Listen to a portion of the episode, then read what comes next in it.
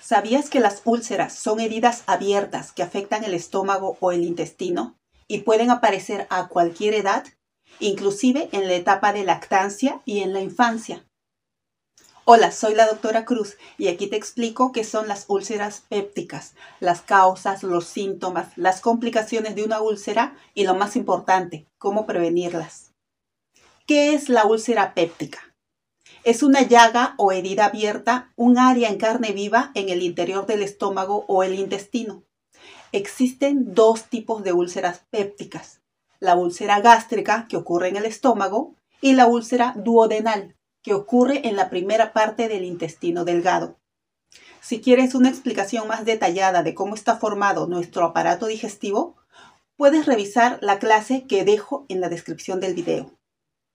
Ahora te explico cuáles son las causas de úlcera péptica. Normalmente el revestimiento, la capa que cubre el estómago y el intestino delgado, está protegida contra los ácidos fuertes del estómago. Pero si este revestimiento se rompe, puede dar como resultado gastritis, que consiste en el tejido hinchado e inflamado, o una úlcera, que es la herida abierta. La causa más común de úlceras pépticas es una infección del estómago por una bacteria conocida como Helicobacter pylori. El Helicobacter pylori es una bacteria que ha convivido con el ser humano por miles de años y la infección por esta bacteria es muy común y ocurre con frecuencia en la infancia.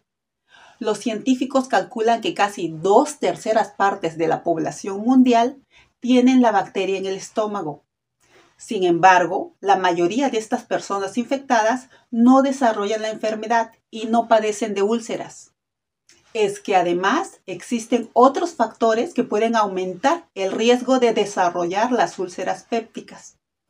Entre estos factores tenemos el tomar demasiado alcohol, el uso continuo de ácido acetil salicílico o aspirina, de ibuprofeno, de naproxeno y otros antiinflamatorios no esteroideos el fumar cigarrillo o masticar tabaco, el estar muy enfermo, como los pacientes que están conectados a un respirador.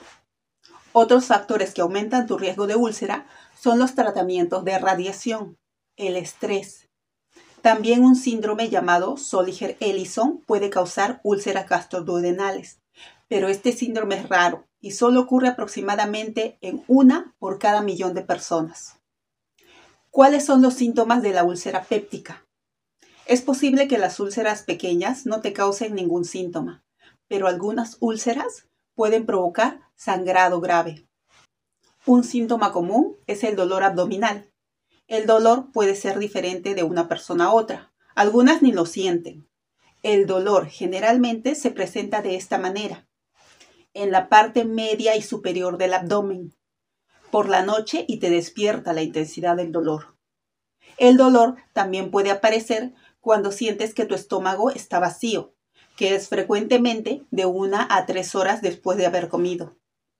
Otros síntomas de la úlcera también pueden ser sensación de llenura y problemas para beber la cantidad habitual de líquidos, náuseas, vómitos y a veces vómitos con sangre, heces negras o con sangre, dolor en el pecho, fatiga, pérdida de peso, acidez gástrica constante.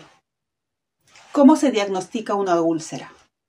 Para detectar una úlcera, tu médico primero puede anotar tus antecedentes médicos y hacer un examen físico. Es posible que debas someterte a ciertas pruebas de diagnóstico. La mejor prueba para diagnosticar hoy en día una úlcera es la endoscopía digestiva alta o gastroscopía, esta prueba consiste en introducir por la boca un tubo flexible que lleva incorporada una cámara. De esta manera podemos ver con claridad las paredes del estómago y del duodeno. Con esta endoscopía se puede conocer la localización, el tamaño, la forma y la presencia de otras lesiones asociadas. Además, es posible tomar biopsias o muestras de tejido esto es muy importante porque nos permite conocer la naturaleza de la úlcera y determinar si es benigna o maligna.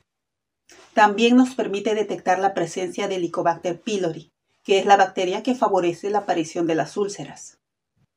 ¿Cuáles pueden ser las complicaciones de la úlcera péptica? Según la Clínica Mayo de los Estados Unidos, Si las úlceras pépticas no se tratan a tiempo, pueden presentarse estas complicaciones. Sangrado interno. El sangrado puede ocurrir como una pérdida de sangre lenta que conduce a la anemia o como una pérdida de sangre grave que puede requerir hospitalización urgente o una transfusión de sangre. La pérdida severa de sangre puede causar vómitos negros o con sangre, o también heces negras o con sangre. Un agujero o perforación en la pared de tu estómago. Las úlceras pépticas pueden perforar la pared del estómago o el intestino delgado y provocar una infección grave de toda la cavidad abdominal, lo que llamamos peritonitis. Obstrucción. Las úlceras pépticas pueden bloquear el paso de los alimentos a través del tubo digestivo y provocar que te llenes fácilmente, que vomites y que pierdas peso, ya sea por la hinchazón de la inflamación o por las cicatrices que causan las úlceras crónicas. Cáncer de estómago. Los estudios han demostrado que las personas infectadas con Helicobacter pylori tienen un mayor riesgo de desarrollar cáncer de estómago. ¿Cómo prevenir la úlcera péptica? El tabaquismo y el alcohol pueden causar o empeorar una úlcera péptica, por lo que es necesario evitarlos. Asimismo, evita el consumo excesivo de ácido acetilsalicílico o aspirina, del ibuprofeno, del naproxeno y otros antiinflamatorios no esteroideos que causan úlceras. Pero si necesitas tomar estos medicamentos, conversa con tu médico, quien evaluará el riesgo-beneficio y te recomendará el tratamiento más adecuado.